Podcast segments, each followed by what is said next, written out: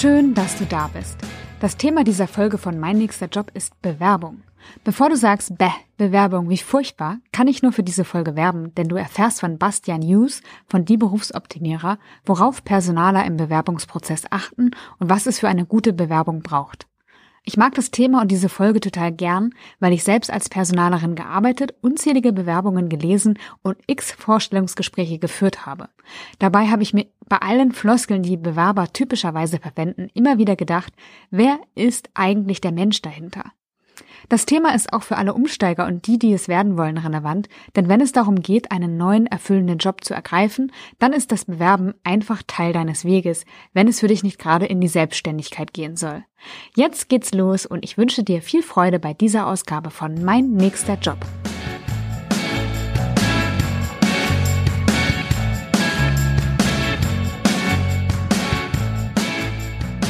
Hallo Bastian, sag mal, wer bist du und warum sollte man genau dir zuhören, wenn es um das Thema Bewerbungen geht? Hallo Janike, äh, ich freue mich, dass ich dabei sein darf und freue mich, dass ich heute Gast in deinem Podcast sein darf. Ja, und um deine Frage zu beantworten, ich würde einfach mal mit dem Elevator Pitch starten von der Struktur her, weil ich glaube, die Damen und Herren, die uns hier zuhören, das dann ganz gut einordnen können. Also Janik und ich haben ja ganz viele Parallelen und eine davon ist zum Beispiel, dass wir beide aus der Personalabteilung, aus dem HR kommen. Und ich habe insgesamt zehn Jahre im Recruitment gearbeitet. Das ist die Abteilung, die den ganzen Tag nichts anderes macht, als Bewerbungen zu sichten, Vorstellungsgespräche zu führen und am Ende mit dem Fachbereich zu entscheiden, wen stellen wir ein. Das habe ich insgesamt zehn Jahre gemacht. Danach habe ich mich dann selbstständig gemacht, erst nebenberuflich, dann hauptberuflich ähm, und bin jetzt seit vier Jahren hauptberuflich als Karrierecoach und Trainer tätig. Ja, und alles fing an mit dem Berufsoptimierer Podcast und heute habe ich zwei Mitarbeiterinnen und darf mit Universitäten, Bildungseinrichtungen zusammenarbeiten und ähm, habe Coaching-Kunden in kleinen, mittelständischen Unternehmen, aber eben auch Konzernen und Großkonzernen. Mein Mehrwert für deine Hörerinnen und Hörer ist, als ehemaliger Personaler zum einen eben zu gucken, okay, worauf achten Personaler und das den Menschen mit an die Hand zu geben und sie dahingehend aufzuschlauen, abzuskillen, wie ich neuerdings lernen durfte, als Wort.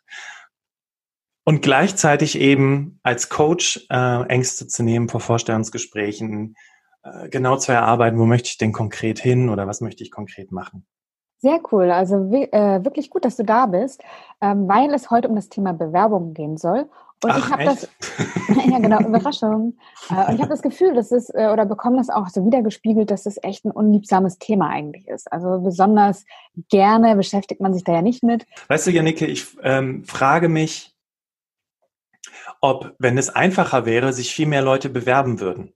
Also wenn so leidliche Themen wie Anschreiben einfach wegfallen würden, du müsstest dich, du müsstest dir nicht irgendwelche Sachen aus den Fingern saugen, um irgendwie ein tolles Anschreiben zu formulieren, sondern du könntest einfach deinen Lebenslauf schicken und das Unternehmen würde auf Basis der Informationen, die in deinem Lebenslauf stehen, dich einladen und dich einfach kennenlernen wollen. Ich frage mich, wenn, wenn, wenn solche Dinge vereinfacht werden würden, ob dann viel mehr Leute sich eher bewerben, als es aktuell ist. Ja, wobei es ja auch schon viele Apps gibt oder viele Programme, die das jetzt leichter machen. Es gibt ja auch ein Tinder für Jobs. Ich weiß nicht, ob du davon schon mal gehört hast. Truffles ja. heißt das. Da kannst du einfach hin und her wischen. Wenn du das Gefühl hast, ähm, die Stelle passt, dann wische ich nach äh, rechts oder links. Also ich habe schon lange kein Tinder mehr benutzt. auf jeden Fall, man wischt zu der Seite, wo man auch auf Tinder wischt, wenn man denjenigen äh, nicht daten will und man wischt zu der anderen Seite, wenn man denjenigen daten will. Und dann kannst du irgendwie über Xing direkt deine kompletten Daten hochladen oder LinkedIn, glaube ich auch, weiß ich nicht so genau und das ist ja super simpel, ne? Man darf eine Sache nicht vergessen. Truffles, um das zu machen, das bedarf natürlich auch einer gewissen Kompetenz auf Seiten des Unternehmens. Ne? Und leider ist es so, dass auf Truffles natürlich sehr, sehr viele Startups und, und, und mittelständische Unternehmen unterwegs sind, die sowieso schon sehr modern aufgestellt sind und in den meisten Fällen eigentlich auch gar kein Anschreiben wollen. Und leider ist das Grand der Unternehmen nicht auf Truffles, sonst hätte der Gründer von Schaffitz wahrscheinlich schon ausgesorgt. Also wir sehen die Startups und äh, moderneren Unternehmen, die sagen vielleicht, okay, klick einfach in der App und dann bewirbst du dich und dann machen wir vielleicht noch einen Zoom-Call oder was auch immer und dann bist du im Team oder nicht. Das ist ja ein Bewerbungsprozess, aber es gibt ja auch noch andere. Was würdest du sagen, ist der klassische Bewerbungsprozess? Also es gibt zwei. Ne? Man sagt ja nur 20 Prozent aller Jobs in Deutschland werden tatsächlich ausgeschrieben. Der Rest geht über den verdeckten Arbeitsmarkt. 20 Prozent ist aber immer noch eine ganze Menge und für viele Unternehmen ist das auch noch ein sehr, sehr klassisches Tool. Der zweite Weg neben der klassischen Stellenausschreibung ist, vielleicht hat das die eine oder andere Person auch schon mal mitbekommen, die ihr zuhört, du wirst angeschrieben über Xing oder LinkedIn.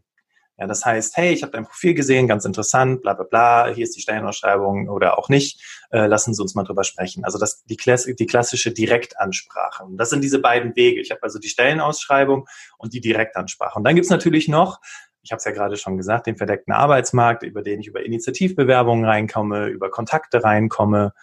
Ähm, und der tatsächlich ne, 80 Prozent, wir haben es gerade gehört, der Markt ist, wo eigentlich am allermeisten geht, aber der auch zumindest zu Beginn sehr, sehr aufwendig ist, weil er natürlich damit verbunden ist, dass du Menschen kennen musst, dass du ein gutes Netzwerk haben musst, dass du pflegst ähm, und beziehungsweise auch, dass andere Menschen über dich sprechen müssen, wenn sie ein Problem haben, dass sie dann an dich denken, ne? damit sie dich dann ansprechen und sagen, hey, komm noch zu uns. Okay, das heißt, es gibt einmal den Weg vom Bewerber über die Stellenausschreibung zum Unternehmen und dann gibt es den, den, Weg vom Unternehmen über die Direktansprache, Zing oder was auch immer ähm, zum Kandidaten. Und dann gibt es nochmal so ein, wir treffen uns auf der Hälfte, ich baue mir ein Netzwerk auf und hoffe dann, dass ich in deinem Netzwerk lande und dann sprechen wir mal miteinander. Genau, richtig. Und interessant ist, dass eigentlich das der Weg ist, wo die meisten Jobs darüber besetzt werden, aber die wenigsten nutzen diesen Weg tatsächlich aktiv. Und ich weiß noch, als ich mich mit dem Thema Initiativbewerbung beschäftigt habe, da war dann so die Aussage, ja, aber das geht doch nur so bei kleinen oder mittelständischen Unternehmen oder wenn man die Leute vorher kennt. Und das Interessante war, ähm, dass rausgekommen ist, dass auch Konzerne sehr gerne Initiativbewerbungen begrüßen. Also du willst, du willst gerne in einen Bereich einsteigen als Berufseinsteigerin oder auch Berufserfahrene, aber der Job ist gerade bei deinem Traumunternehmen nicht ausgeschrieben. Trotzdem lohnt sich eine Initiativbewerbung allerdings nur dann, wenn du vorher angerufen hast weil dann weißt du natürlich auch, wie die mit dem Initiativbewerbungsprozess umgehen. Aber Fakt ist, es lohnt sich. Ja, sag mal, wo hast du gearbeitet als Personal? Also großes Unternehmen, kleines? Ich würde sagen, es war ein kleiner Konzern. so. Konzern. Also ein großes Unternehmen, was international tätig ist in der Dienstleistungsbranche. Und ich habe mehrere Varianten des Recruitments, so nennt man das ja unter einem Dach, äh, genutzt. Also ich habe Stellenausschreibungen ganz klassisch geschaltet. Ich habe äh, Bewerber über Xing und LinkedIn kontaktiert. Ich habe ähm, Poolmanagement gemacht. Also Poolmanagement ist das, was auch sehr, sehr selten genutzt wird. Du kriegst eine Bewerbung äh, und die sammelst du über die Zeit. Vor der DSGVO war das ja auch alles noch ein bisschen entspannter. Äh, du konntest die Bewerbung nämlich über eine gewisse Zeit behalten. Und wenn du eine neue Stelle ausgeschrieben hast, hast du erstmal in deinem eigenen Pool geschaut, um dir das Geld zu sparen für eine Stellenschaltung und hast dann im Prinzip ehemalige Bewerber angesprochen und gefragt, ob die noch Interesse haben, für dein Unternehmen zu arbeiten. Ja, das muss ich sagen. Also ich war ja früher auch bei in einem Konzern als Personalerin tätig und wir haben auch Initiativbewerbung bekommen. Und tatsächlich war das sehr, sehr schwierig, ähm, die wirklich dann auf die richtigen Stellen zu äh, setzen. Also ich hatte teilweise echt richtig gute Bewerber da, die aber einfach für die eine Stelle dann eben nicht passten. Und dann war das total schade, dass wir die meistens liegen lassen oder zurückschicken mussten. Ja, das ist nämlich der Grund, warum ich das gerade nochmal betont habe, warum man vorher anrufen sollte, weil viele Unternehmen haben gar keinen konkreten Prozess für eine Initiativbewerbung. Und dann ist ja auch nochmal das Problem, dass das Wort, also der, der Begriff der Initiativbewerbung leider falsch verstanden wird es wird ja immer so geschrieben, ist für Sie keine Stelle dabei, dann bewerben Sie sich initiativ, was dann auf der anderen Seite, also bei Bewerberseite so wirkt, so nach dem Motto, okay, äh, ich weiß nicht, auf was ich mich bewerben sollte, dann schaut ihr mal, wo ihr mich hinstecken könnt. Aber das ist ja nicht das Ziel einer Initiativbewerbung. Das Ziel einer Initiativbewerbung ist, dass du durch Beobachten des Unternehmens, durch Sprechen mit anderen Leuten, durch Presseartikel etc. herausgefunden hast, wo wirklich deren Problem ist. Und Gott sei Dank bist du die Lösung für das Problem und deswegen bewirbst du dich initiativ. Also wenn der Janike zum Beispiel ähm, mitbekommen hat, dass ein neuer Standort geöffnet wurde und dafür halt eine spezielle ähm, sagen wir mal, Projektmanager für äh, gesucht waren, um diesen Standort zu eröffnen. Und du hast das halt über die Medien mitbekommen, aber es waren noch keine Stellen geschrieben, äh, geschaltet. Und jetzt kriegt Janike deine Bewerbung genau zu diesem Thema, weil du die Medien beobachtet hast, dann, wenn ich mal so kritisch fragen darf, hättest du wahrscheinlich doch schon gewusst, was du mit der Person machst, oder? Mm. Oder wo du sie hättest hinstecken können zumindest. Also ich sag mal, ich kann das total nachvollziehen und theoretisch ja, wobei das bei uns halt einfach wirklich ein starrer Prozess war. Also ein relativ starrer Prozess. Ne? Also ich hatte, ich war nicht im Recruitment, sondern ich war in, in der operativen Personalarbeit. Das heißt, ich hatte einen konkreten Arbeitsbereich oder Personalbereich und habe da geguckt einfach, wer braucht was und äh, wer bräuchte vielleicht jemand Neues oder wo geht jemand weg, wo geht jemand in Rente.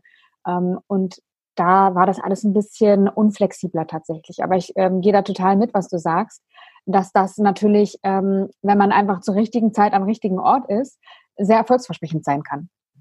Ich hatte einen Klienten letztens am Telefon, es war super spannend. Und zwar rief er mich an und sagte, Bastian, ich habe deine Tipps aus der Initiativbewerbungspodcast-Folge befolgt und ich hatte jetzt ein Vorstellungsgespräch und die wollen tatsächlich eine Stelle für mich schaffen. Ja. Und das fand ich so cool, weil es ist nicht, nein, es ist nicht der Standardweg und nicht jedes Unternehmen macht das.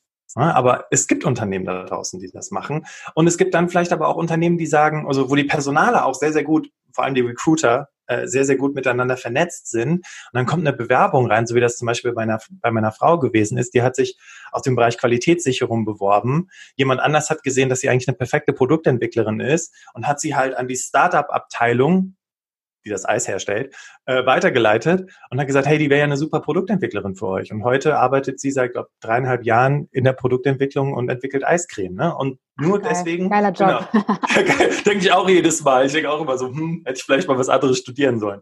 Ähm, und das Coole ist halt aber, weil der Personaler so clever war, der hat für einen ganz anderen Bereich gearbeitet, hat aber den Blick dafür gehabt zu merken, okay, wir bauen gerade noch andere Bereiche auf und hat sie dann entsprechend weiterempfohlen. Das ist auch natürlich eher eine Glückssache. Das kannst du als Bewerber relativ wenig steuern. Aber wenn du gut informiert bist, wenn du weißt, dass es mehrere Personaler gibt, warum nicht auch mal die Bewerbung an, die, an alle anderen Personaler auch aus diesem Unternehmen schicken, als nur an diesen einen Recruiter, der da in der Stellenausschreibung ausgewiesen ist? Ja, gehe ich mit. Ähm, aber sag mal, wenn du jetzt Personaler warst oder stell dir mal vor, du wärst noch Personaler, worauf würdest du denn dann achten? Also du schreibst eine Stelle aus, worauf achtest du? Wonach suchst du? Man muss erstmal dazu sagen, dass ich mir kaum Anschreiben durchgelesen habe. Und ich weiß. Pfui, als, Bastian, pfui. Ja, genau. Ich weiß, als wir beide telefoniert haben im Vorgespräch, du sagst, nein, ich habe mir eigentlich immer Anschreiben durchgelesen. Allerdings muss man jetzt eine Sache unterscheiden. Du hast gerade gesagt, ich war ja nicht hauptsächlich nur für die Personalbeschaffung tätig wenn du das hauptberuflich machst, dann klingt auch, dann, dann kriegst du 30 Bewerbungen auf den Tisch und 29 Anschreiben klingen gleich. Weil die alle bei Karrierebibel sich die Tipps rausgeholt haben, weißt du? Ja, so. das finde ich, äh, finde ich so schlimm. Also alle sind dann plötzlich so, ich bin teamfähig, ähm, meine Schwäche ist Perfektionismus. Ich bin leider, ne, ich arbeite sehr, sehr viel und manchmal überfordere ich mich deswegen. Wo ich denke, ja, okay, ja, hat, den, hat den gleichen Ratgeber gelesen. Aber genau. wer bist du? Ich weiß es nicht.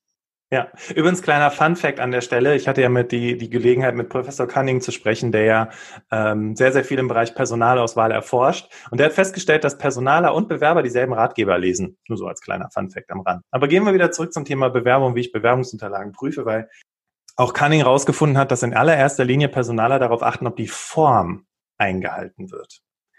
Also habe ich schön die DIN-Norm beibehalten, habe ich schön hübsch das Anschreiben, so wie es dann halt auch sein muss, mit Betreff und Datum und Unterschrift und so weiter. Und wenn erst das gemacht wurde, und ich spreche nicht von mir, weil ich hatte leider nicht das, äh, den Vorteil, bei einem großen international bekannten Superkonzern, wo drei Millionen Leute sich tagtäglich bewerben, zu arbeiten. Wir waren weniger bekannt, äh, grundsätzlich. Wir waren in der Branche sehr bekannt, also im Bereich Automobilhandel, aber wir waren grundsätzlich nicht so bekannt. Also Ergo, wir mussten halt ein bisschen fünf gerade sein lassen, um ein paar geeignete Bewerber zu finden. Das heißt, ich habe nicht auf die Form geachtet, aber wie gesagt, viele Personaler tun das. Und dann habe ich halt geguckt, was steht halt eben im Lebenslauf. Ne? Und ähm, jetzt noch eine kleine Wahrheit aus der Personalauswahl. Äh, so mein Hauptjob war Recruitment, das heißt, ich habe viele Bewerbungen bekommen. Aber, Ladies and Gentlemen, du bist sehr höflich, ich, echt. danke. Ich habe nicht zuerst alle Bewerbungen gesichtet, sondern die hat jemand anders gesichtet. Pfui, Meist, Bastian, pfui, schon wieder. Pfui, auf, auf mein Haupt. Ja. Aber aus unternehmerischer Betrachtung total nachvollziehbar, dass es ein sogenanntes Pre-Screening gibt, das ist sogar ein Schritt im professionellen Recruitment-Prozess, dass es ein Pre-Screening gibt.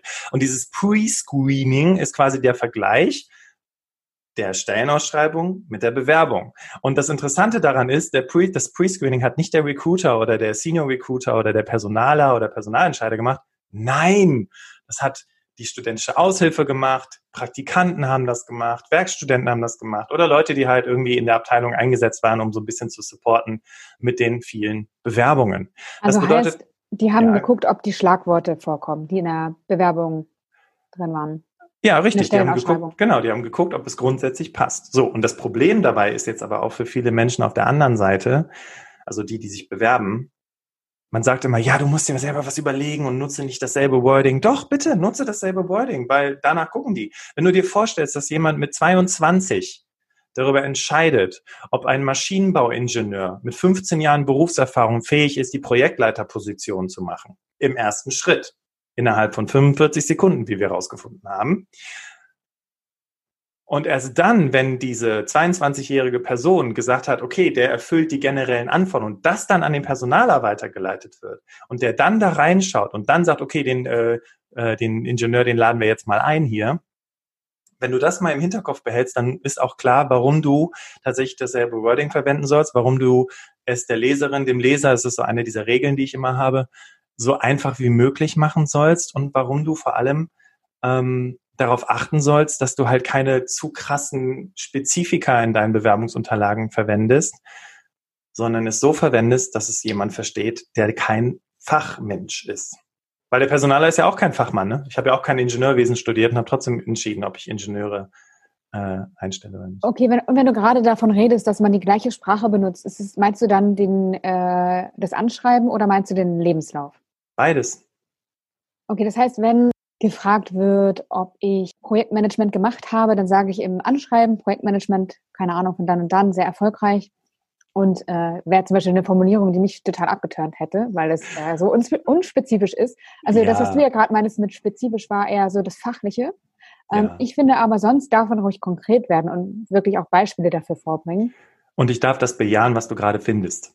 Weil ähm, du musst ja, also was hat eigentlich das Anschreiben für eine Funktion und was hat der Lebenslauf für eine Funktion? Und warum ist es so, dass die meisten Bewerber im Anschreiben das schreiben, was sie in die Tätigkeiten in ihren Lebenslauf geschrieben haben? Also, ich habe Projektmanagement gemacht und meine Aufgaben waren das, das, das, das, das, das, das. Das steht meistens in den Anschreiben drin. Das ist aber das, was dazu führt, warum die meisten Personaler keine Anschreiben lesen. Weil das steht ja auch schon im Lebenslauf. Jedes Dokument steht für sich alleine und ich nenne das Ganze immer das Blockbuster-Prinzip.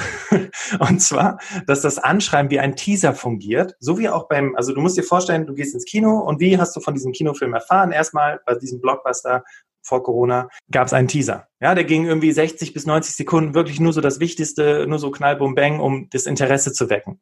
Und dann hast du natürlich dich darauf gefreut, wenn der Trailer rauskam, der schon so zwei Minuten, zweieinhalb ging und so ein bisschen was über die Story verraten hat, aber nicht zu viel, weil du willst ja den Film noch gucken. So, und wenn wir das jetzt auf Bewerbungsunterlagen übertragen, also sprich, der Teaser ist ein Anschreiben und er teast den Leser an. Also er gibt dem Leser vielleicht so, ein, so eine Idee von, ja, ich habe Projektmanagement gemacht und auch den und den Erfolg dabei erzielt und die und die Erfahrung dabei gemacht. Und wenn du jetzt in meinem Lebenslauf liest, siehst du, was ich konkret in meiner Rolle, in meiner Funktion an Aufgaben hatte. Und ja, der also Lebenslauf ist dann ein Trailer aus deiner Sicht. Der Lebenslauf ist der Trailer, genau so ist es, weil der Lebenslauf ja dann die Geschichte erzählt und ein bisschen konkreter darauf eingeht. Ja, um dann schlussendlich, wenn du mit den Bewerbungsunterlagen überzeugt hast, zum Vorstellungsgespräch eingeladen zu werden. So, also jetzt nochmal ganz kurz zurück zu den Bewerbungsunterlagen zum Prüfen. Wie gesagt, ne, 45 Sekunden im Durchschnitt schauen die sich die Bewerbungsunterlagen an im ersten Schritt. Ne? Der Personaler mhm. selber, der jetzt zum Vorstellungsgespräch einlädt oder das an den Fachbereich weiterleitet, der guckt natürlich ein bisschen länger drauf. Ne? Aber im ersten Schritt, das ist schon mal ganz wichtig. So, das heißt, die erste Frage oder die grundsätzliche Frage, die du einem Personaler oder dem Menschen, der da sitzt und das das erste Mal sieht, auswählt, beantworten musst, ist, kannst du den Job ja oder nein? So, und über deinen Lebenslauf, ne, weil es sehr faktenbasiert ist, basierend auf den Tätigkeiten, listest du natürlich konkret auf, was du gemacht hast. In deinem Anschreiben erzählst du eine Geschichte. Also du sagst vielleicht, dass du Projektmanagerin oder Projektmanager warst, aber du je nachdem, wie viel du natürlich verraten darfst, gibt es natürlich eine Idee davon, was du denn konkret, nicht was du gemacht hast, sondern wie du es gemacht hast. Ne? In meiner Rolle als Projektmanagerin war ich verantwortlich für die Umsetzung von Projekt XYZ. In dieser Zeit habe ich festgestellt, dass insbesondere meine Kompetenz in dem Bereich und dem Bereich, ähm, weiß ich nicht, ich sehr schärfen konnte oder sehr gut weiterentwickeln konnte, mit dem Ergebnis, dass wir das und das und das erzielt haben.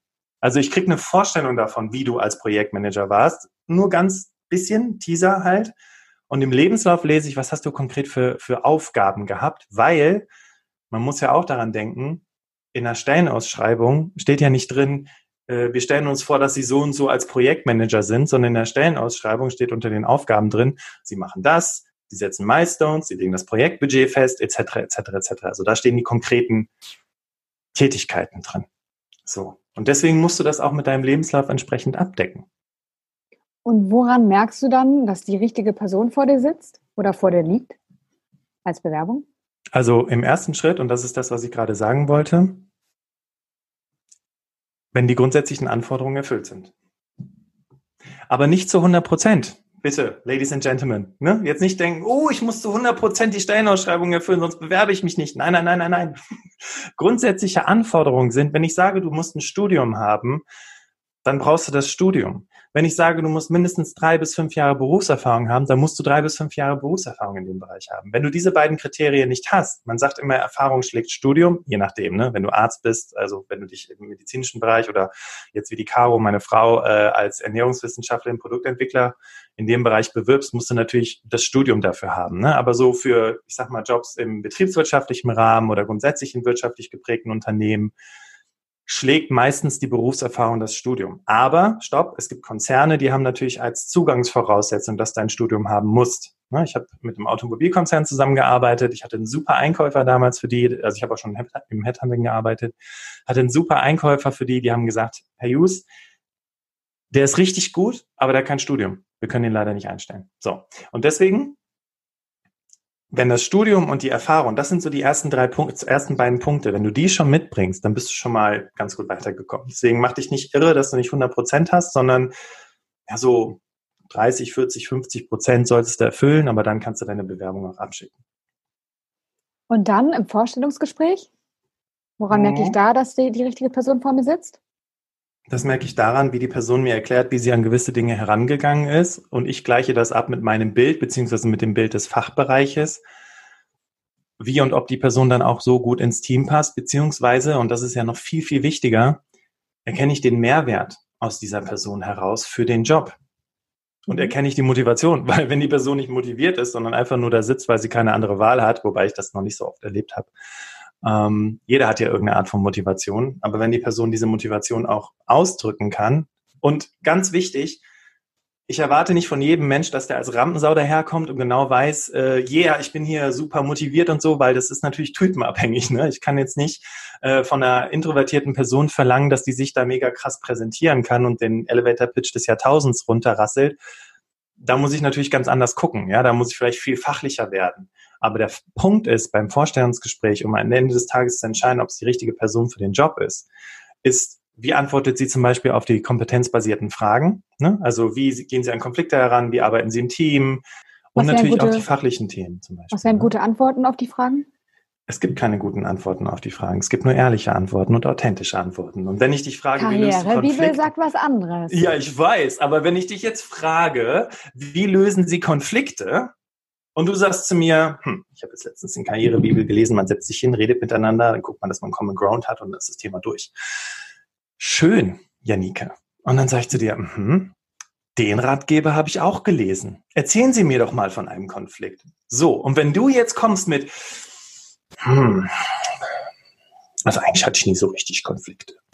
Dann denke ich mir so, ja genau, richtig, du hast nie Konflikte. Das Problem an dieser Frage ist, dass das Wort Konflikt immer so, zumindest in meiner Welt, den, das Bild auslöst von, da schreien sich Menschen an, man missversteht sich, Türen werden geknallt und man ist so total sauer auf die Kollegin oder den Kollegen. Aber es kann ja auch einfach nur ein Missverständnis sein. Das ist ja auch schon, kann ja auch ein Konflikt sein. Beispiel, du hast vom Team was präsentiert und ständig hat dich jemand unterbrochen und kritisch hinterfragt und du hast gesagt, was, was soll das? Wir haben doch zehn Minuten vorher noch zusammengesessen. Auch das ist ein Konflikt, weil du in dir so denkst, der will mir was Böses. So, und jetzt will ich als Personaler aber wissen, nicht, wie hast du es in Karrierebibel gelesen, wie man idealerweise einen Konflikt löst, sondern ich will von dir eine Geschichte hören, wie du in einem Konflikt gewesen bist und wie du den gelöst hast. So, und wenn du diese Frage nicht beantworten kannst, ich nehme dir niemals ab, dass du keine Konflikte im Job hast. Weißt du warum? Weil wenn du nämlich gar keine Konflikte hast, dann könnte ich dir auch unterstellen, dass du solche Dinge auch einfach ignorierst dass du vielleicht so ein bisschen unempathisch bist, dass du gar nicht so richtig mitbekommst, was so im Team abgeht und die Schwingungen so richtig wahrnimmst. Und wenn ich dich jetzt auch noch auf Kunden setze und du sagst mir, es gibt keine Konflikte oder du hast nie Konflikte erlebt und du bist jetzt mit einem Kunden im Gespräch und merkst nicht, dass der eigentlich eher ein Problem hat, ja, dann bist du als Kundenbetreuer oder im Vertrieb halt völlig fehl am Platz. Ne? Ich habe einen Workshop gegeben zum Thema, wie bewerbe ich mich richtig? Ähm, und dann hat einer gefragt, ja, aber was ist denn jetzt mal eine gute Vorlage? Also wo kann ich denn jetzt mal eine gute Vorlage für ein Anschreiben finden? Ich dachte, ey, eine, ein gutes Anschreiben ist das, was halt, was du, was du schreibst, was persönlich ist, wo deine äh, Geschichten reinkommen, wo konkrete Beispiele reinkommen, wo dir die Schlagworte aus der Stellenausschreibung aufgegriffen werden. Das ist eine, eine gute Be Bewerbung. Also eine gute Bewerbung ist eine ehrliche Bewerbung, wo man sich natürlich auch verkauft, ist ja ganz klar.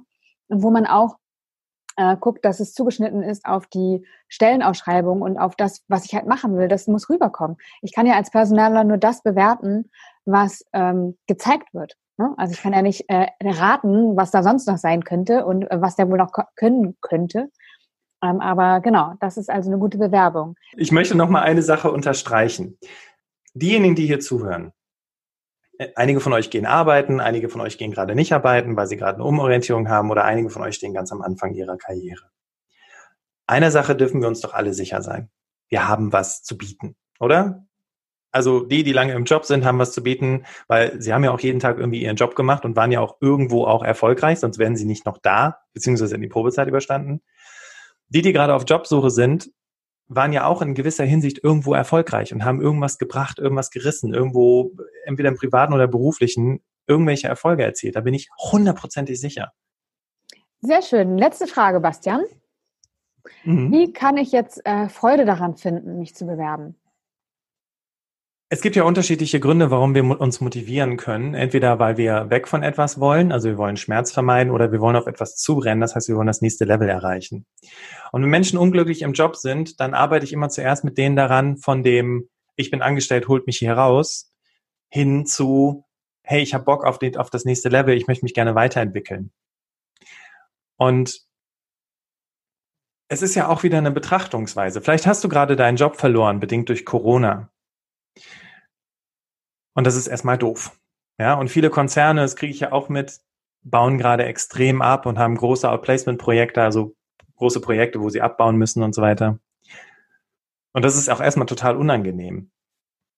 Und gleichzeitig, da gibt's ja diesen tollen Spruch, wenn eine Tür zugeht, geht woanders eine Tür auf, ähm, hast du halt die Möglichkeit, das, was du in der Vergangenheit so gelernt hast und für dich mitgenommen hast, jetzt jemand anderem zu zeigen und dich weiterzuentwickeln, weil es ist ja eine Veränderung, die dich auch wieder ein Stück weit ähm, besser macht, ja, und weiterentwickelt. Von daher Perspektive, würde ich einfach sagen. Perspektive und Mindset. Du kannst was, du hast was zu bieten und jetzt los. Vollgas. Genau, und ich würde noch mal ergänzen, ähm, einfach diesen Neuanfang, also wie du sagst, eine Vision erstmal entwickeln, wo will ich überhaupt hin und warum ist das gut und warum möchte ich das? Dass es ein schönes Bild ist, das mich einfach nach vorne zieht und äh, das andere einfach diesen Bruch oder diesen Umbruch, diese Veränderung nutzen, um nochmal zu reflektieren, um zu gucken, bin ich auf dem richtigen Weg? Was habe ich eigentlich gemacht? Warum habe ich das gemacht? Was habe ich daraus gelernt? Und ähm, dann wird man auf jeden Fall als gewachsener Mensch aus dieser Bewerbung, aus dieser Bewerbungsphase, aus dieser, diesem Jobwechsel herausgehen. Und wenn dann das nichts Gutes ist, dann weiß ich auch nicht. Der Punkt ist ja wirklich, auf Regen folgt immer Sonnenschein, egal in welcher Situation das ist. Und wir Menschen, wir sind psychologisch dazu programmiert, im Nachhinein das Gute an der Situation zu sehen. Das sichert unser Überleben, evolutionär bedingt. Und im Nachhinein, jetzt ist es gerade doof, aber glaub mir, und ich glaube, das hast du auch mit anderen Situationen schon erlebt, mit etwas Distanz wirst du denken, ist das Beste, was mir hier passiert ist. In diesem Sinne schließen wir unsere heutige Runde. Sehr, sehr schön, dass du bei mir warst. Sehr schön, dass du deine Tipps fürs, äh, für den Bewerbungsprozess und für die Bewerbung und fürs Vorstellungsgespräch mit uns geteilt hast. Alle Links, Sebastian, findest du in den Show Notes. Ich bedanke mich und sage bis zur nächsten Folge von Mein nächster Job.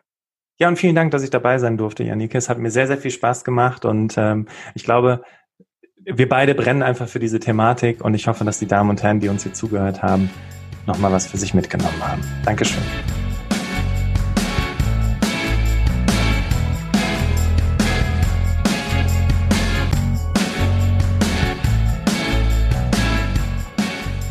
Sich im Bewerbungsprozess verkaufen zu müssen, mag dem einen oder anderen unangenehm erscheinen. Vielleicht sogar den meisten. Wenn du aber auf der Suche nach Erfüllung im Job bist, dann brauchst du dich im Vorstellungsgespräch nicht mehr zu verkaufen. Dann brauchst du dich nur noch zu zeigen. Denn du bewirbst dich für einen Job, der dir entspricht. Alle anderen Jobs hast du vorher schon aussortiert. Der Job, auf den du dich bewirbst, passt zu deinen Werten. Du kannst deine Fähigkeiten in ihm einsetzen. Du verspürst Freude in ihm und weißt, warum du jeden Tag aufstehst, um ihm nachzugehen. Wenn du dich im Bewerbungsprozess zeigst, dann ist das allein schon überzeugend. Denn nichts anderes möchte ich als Personalerin wissen. Passt der Bewerber, die Bewerberin auf die Stelle? Ist er oder sie motiviert? Bietet er oder sie einen Mehrwert für das Unternehmen? All das wirst du mit einem lauten Ja beantworten können, wenn du einen passenden Job für dich gefunden hast. Wenn du dich noch fragst, welcher Job dich erfüllen könnte, dann melde dich gern für meinen kostenlosen E-Mail-Kurs an. Der hilft dir im ersten Schritt herauszufinden, wie du wirklich arbeiten möchtest. Auch ein sehr wichtiger Punkt auf der Suche. Den Link findest du in den Show Notes. Dort findest du auch noch mehr zu Bastian und die Berufsoptimierer. Dir eine schöne Woche und bis zum nächsten Mal. Deine Janike.